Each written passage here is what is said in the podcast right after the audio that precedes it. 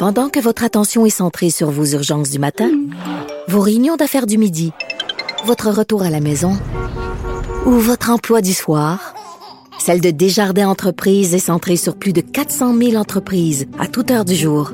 Grâce à notre connaissance des secteurs d'activité et à notre accompagnement spécialisé, nous aidons les entrepreneurs à relever chaque défi pour qu'ils puissent rester centrés sur ce qui compte, le développement de leur entreprise. Cube.radio. Joignez-vous à la discussion. Appelez ou textez le 187 Cube Radio 1877 827 2346. Hello. Bon là, c'est vrai, on va parler euh, des écoles. On se demande est-ce que c'est vraiment impossible de réduire le nombre d'élèves dans les classes? Parce que c'est ce que prétendu quand même euh, Monsieur Legault.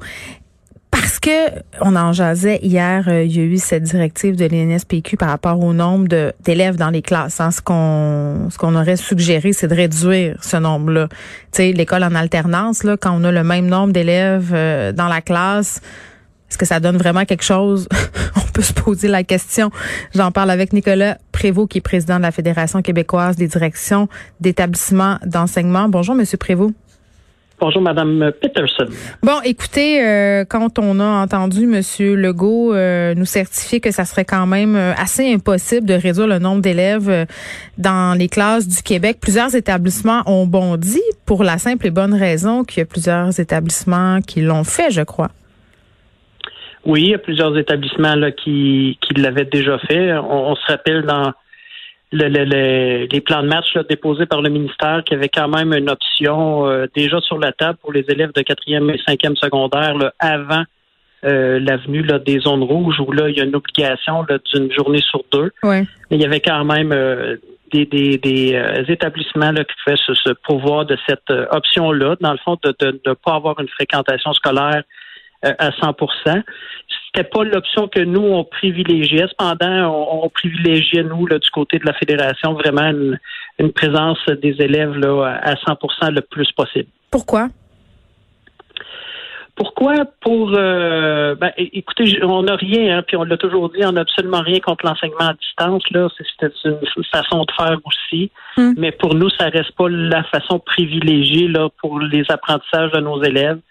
Euh, le présentiel, d'être en présence avec son enseignante, de pouvoir euh, vivre les, les, les, échanges avec le groupe, euh, de vivre directement dans la classe. au niveau pédagogique, nous, on y voit beaucoup plus de, de de, de, côté positif que de le faire en formation à distance. Pourquoi? Bon, quand nos enfants sont pas à l'école, ils se retrouvent à, la maison. Ça mm. demande aux parents de, de une organisation de leur temps de travail, une organisation pour s'occuper des enfants aussi. Secondaire 4-5 euh, s'occupent pas mal d'eux autres tout seuls. Par contre, peuvent gérer leur horaire euh, davantage. Oui, les plus vieux, c'est sûr que à l'âge où ils sont rendus, là, sont, sont, capables de, de, faire les choses tout seuls. D'où le choix, je, présume, de, de d'y aller avec cette clientèle-là en hmm. premier là, pour réduire le nombre d'élèves dans les établissements scolaires présentement là, en zone rouge. Ben ok, dans ce cas-là, est-ce que vous pensez, euh, alors que le ministère euh, vous a écouté à ce niveau-là plutôt que l'INSPQ, euh, en se disant, ben écoutez, au bout du compte, je comprends qu'on a des décisions de santé publique à prendre, mais on a aussi des décisions d'éducation, de santé psychologique aussi, donc de garder les élèves en classe en tentant de monitorer, si on veut, le mieux possible les cas de COVID, ça demeure la meilleure solution au niveau éducatif? Ben, nous, on, croit que oui, euh, que, la présence des élèves, là, puis euh, bon, vous venez d'énumérer un facteur important aussi sur l'aspect euh, psychologique, l'aspect santé mentale de nos élèves. on parle aussi de nos élèves vulnérables dont la présence à l'école est, recommandée. on s'est quand même appuyé aussi sur certaines recherches là, au niveau de l'éducation sur la présence de, de, nos élèves à l'école.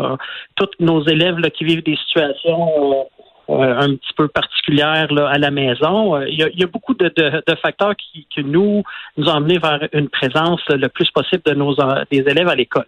Maintenant, bon, euh, face à la pandémie, est-ce qu'il y aura des décisions différentes? Nous, on a dit, regardons toutes les avenues possibles avant d'en arriver à une non-fréquentation ou une diminution de fréquentation de nos élèves. Mais si on doit se rendre là, est-ce que c'est faisable? Ben oui, tout est faisable là, sur, le, sur une fréquentation euh, à 50% de nos élèves. Là, tout, peut s'organiser. Oui, mais ça sera quoi le résultat? Parce que, bon, quand même, M. Prévost, quand je regardais la liste des établissements euh, qui sont allés en qui se sont adaptés, si on veut, là, qui ont réduit euh, le nombre d'élèves présents, ce sont majoritairement des établissements privés. Donc, ils n'ont pas vraiment les mêmes ressources. Ils ont un suivi, puis là, je marche sur des œufs, là, mais majoritairement, les élèves issus du privé euh, pendant euh, le confinement ont eu un, suivi quand même assez serré. Là. Euh, les ressources n'étaient pas du tout les mêmes. Moi, c'est ce que j'ai constaté. Je suis pas la seule. Non, non. Au niveau du, privé, on l'a toujours dit. bon, les, établissements privés avaient une longueur d'avance sur les établissements publics. c'est dommage, c'est triste. Là. Mais ça creuse encore plus les écarts dont on vient de se parler. Mais je suis peut-être moins d'accord au niveau de, créer les, écarts. Je pense qu'on on, travaille vraiment à, les réduire justement ces écarts-là pour pas que nos élèves fassent, euh, face à ça. Mais euh, moi, je pense que ça reste quand même une avenue importante que nos élèves soient quand même présents le plus possible à l'école.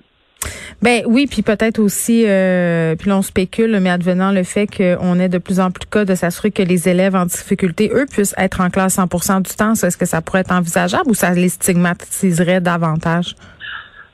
Bon, moi, je pense que encore là, c'est un sujet hein, qui, fait couler beaucoup, beaucoup d'encre. Oui, on se questionne beaucoup sur les difficultés des jeunes. C'est le gros sujet. Oui, oui. Euh, bon, stigmatiser nos élèves. Euh, écoutez, moi, nos élèves ont des problèmes d'apprentissage. Pour certains, c'est des élèves vulnérables. Le besoin est vraiment d'être présent à l'école. C'est pas une question de, de les stigmatiser encore plus. Moi, je pense que c'est nos enfants, je regarde dans les écoles au quotidien. Là, bon, on a des enfants qui ont un suivi par une orthopédagogie, euh, une orthopédagogue. Il y a des enfants qui ont des euh, des aides technologiques. Là, nos enfants dyslexiques, orthographiques. Nos élèves ont beaucoup évolué. Il y a eu un temps, oui, euh, où on, on, on, oh mon Dieu, tu vas chez l'orthopédagogue, c'est donc. Ah oui, t'étais, t'étais le, oui, le paria. c'est vraiment ben, c'était ça. c'était donc, c'était donc terrible. Euh, mais ça a beaucoup changé. Là, la stigmatisation, c'est nous qui l'a créé, là, nous-mêmes. En, en, c'est des élèves qui ont des problèmes d'apprentissage, comme d'autres en ont pas. Puis, et, s'ils ont des besoins euh, d'être présents encore plus que les autres, pourquoi pas? Ils ont besoin de ça. Faut pas euh, non plus. Euh, en tout cas, ça, c'est notre bon point de vue, peut-être plus personnel, là, mais. Euh, non, mais en même temps, euh, vous êtes président de la Fédération des directions d'établissement. Je veux dire, vous travaillez avec des jeunes à journée longue. Puis moi, je posais la question, puis je vous la pose aussi, là. Réfléchissons ensemble. On est en train de capoter avec la santé mentale des jeunes? Moi, ma fille, là, elle me dit, maman, sérieux, là, vous capotez. Vous êtes en train de penser qu'on vire fou dans le sous-sol, qu'on passe notre vie sur Instagram. Tantôt, je vais faire une entrevue euh, avec un médecin euh, juste après vous parce qu'il y a un gros dossier dans le devoir qui est sorti sur les troubles alimentaires pendant le confinement. Les pédiatres ont fait une sortie vraiment alarmante sur euh, le fait justement que ça allait vraiment pas bien se passer si on continuait comme ça à fermer des écoles. à un moment donné, est-ce qu'on sous-estime nos jeunes et leur capacité d'adaptabilité? Je crois, euh, je crois que oui. Je crois que nos, nos euh, je crois que je regarde les situations présentement dans les écoles, euh, dans les établissements où on avait parfois beaucoup de doutes sur les changements qu'on allait imposer. Là. Bon, je, reviens au dernier changement sur le port du masque, sur. on avait très peur. Là. On parlait même de, d'entrave à leur développement. Là.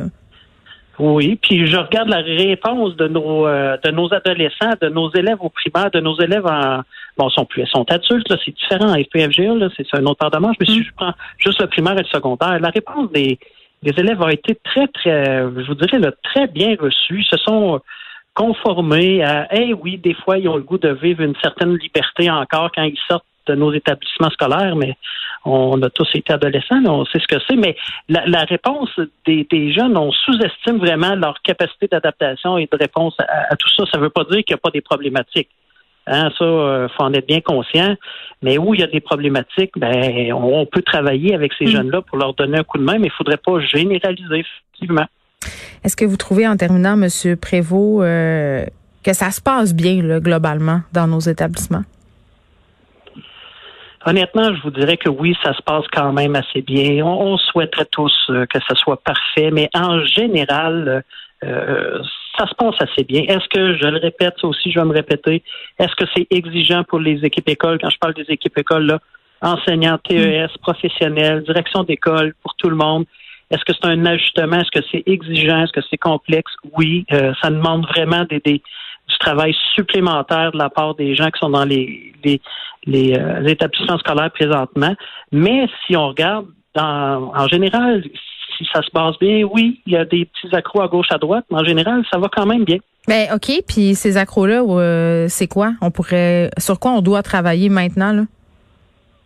Oh, il reste encore euh, malheureusement des petits accros au niveau de la, de la communication, euh, éducation, santé publique, là, encore des, des, des, messages contradictoires.